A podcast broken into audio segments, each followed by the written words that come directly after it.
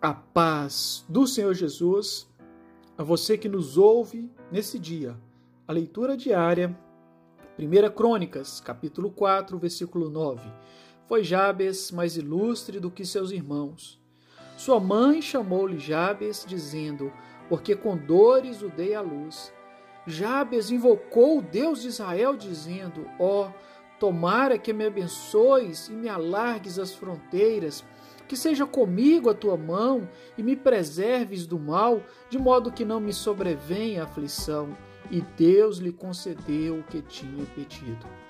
Que texto maravilhoso! Aqui conta a história de um homem que ele carregava um estigma na sua vida. Ele carregava ali um estigma de dor, de tristeza, de sofrimento. Todo mundo, ao mencionar o seu nome, havia ali na sua mente aquele estigma de dor, de tristeza que ele havia trazido para sua mãe.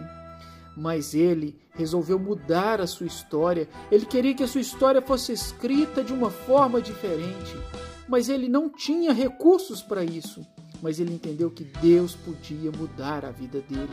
E a Bíblia fala que ele orou a Deus e pediu para que Deus mudasse a sua vida, para que Deus alargasse as suas fronteiras, para que Deus estivesse com ele, para que Deus o livrasse do mal que estava sobre o nome dele.